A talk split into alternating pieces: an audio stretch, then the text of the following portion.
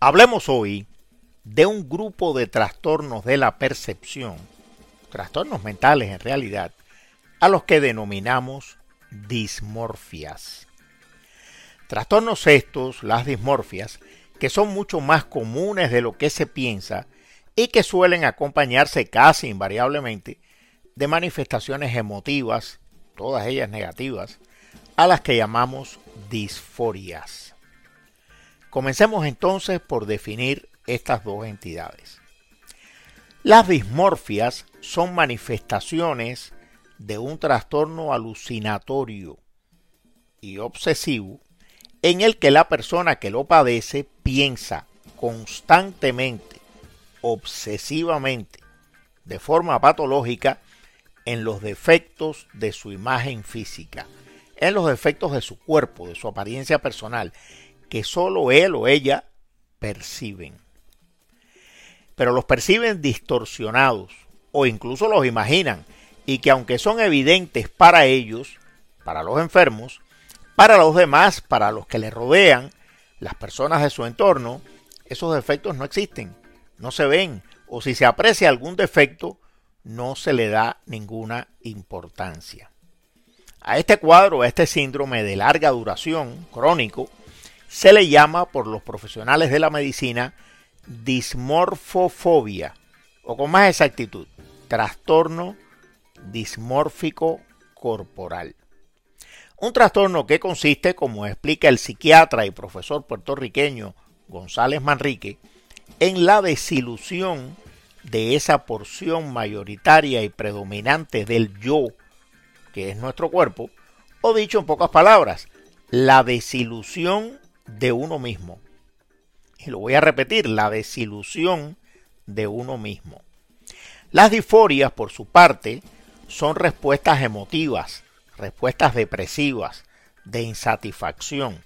Son respuestas angustiosas y muy difíciles de sobrellevar que se presentan todo el tiempo en el paciente que padece la dismorfia, o sea, el que padece el trastorno dismórfico corporal. Pensemos en una persona de físico normal, incluso en una persona que puede ser atractiva y bien parecida, pero que debido a su condición mental se siente imperfecta, se percibe desagradable, fea, al extremo de perder su autoestima, deprimirse severamente y rehuir el contacto social. Las dismorfias, el trastorno dismórfico corporal, puede pasar inadvertido por un tiempo, inadvertido para el entorno del paciente, pero termina por hacerse visible y afectar la capacidad del enfermo para desenvolverse en el día a día hasta llegar en algunos casos al aislamiento del medio, a la fobia social y a cosas peores. Este trastorno, el trastorno dismórfico corporal, que suele comenzar desde edades tempranas, incluso antes de la adolescencia, afecta, según algunos estudios, alrededor de entre el 1 y el 2% de la población general, de ambos sexos. Aunque los hombres suelen negar el cuadro con mucha más frecuencia que las mujeres y evitan o incluso rechazan muy a menudo la ayuda profesional.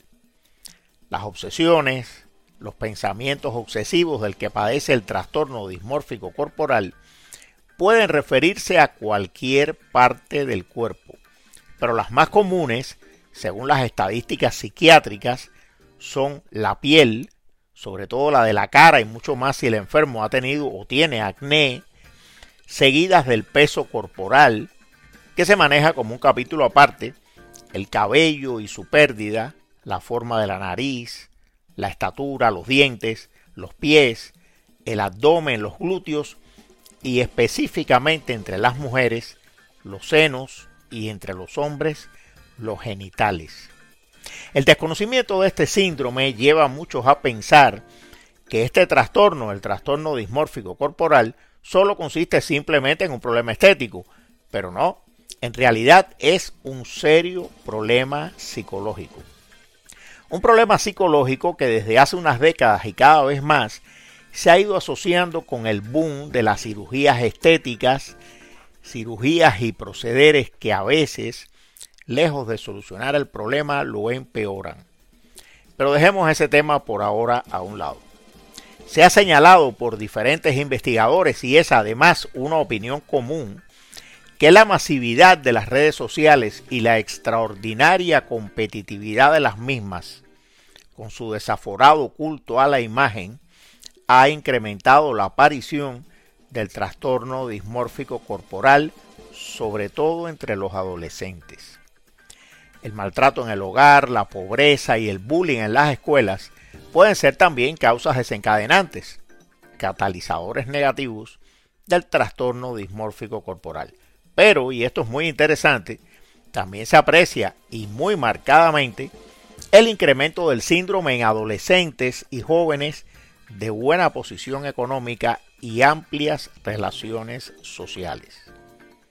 Es importante señalar que el trastorno dismórfico corporal suele confundirse con sus disforias por las personas cercanas al enfermo e incluso por los profesionales de la salud que no son muy avesados.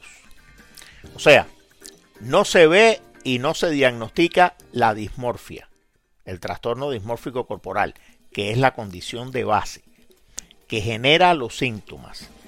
Pero sí se aprecian erróneamente como trastornos primarios la baja autoestima, la depresión, la ansiedad, los ataques de pánico, las fobias, los rituales repetitivos y ciertos trastornos alimentarios. Además de la agresividad indiferenciada, el abuso de sustancias, las excentricidades, la búsqueda incansable de aprobación, la disminución del rendimiento académico y o laboral, las conductas suicidas y otras manifestaciones psicológicas y psiquiátricas que son en realidad producto, son disforias de la enfermedad principal. Las causas etiológicas primarias del trastorno dismórfico corporal grave son, como en otras condiciones psiquiátricas, desconocidas. Y el tratamiento que debe ser temprano, agresivo y personalizado, sobre todo eso, personalizado, buscará controlar la dismorfia y minimizar las disforias para evitar complicaciones mayores. Pero eso pertenece al campo de los especialistas.